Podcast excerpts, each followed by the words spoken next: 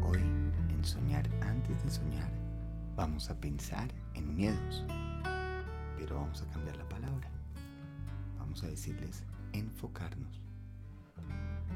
Quiero que ahora te enfoques en algo de tu pasado, algún miedo que te enfrentaste y lo superaste. Y quiero que revivas esa emoción que sentiste una vez lo lograste.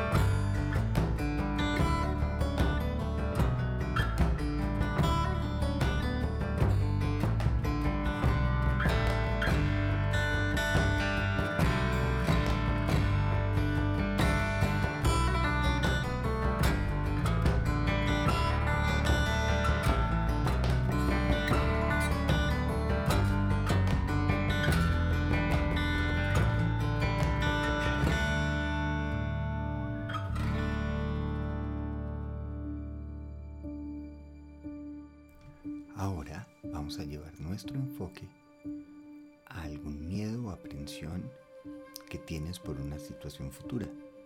Hablar con alguien, algo hablar en público, seguir un sueño.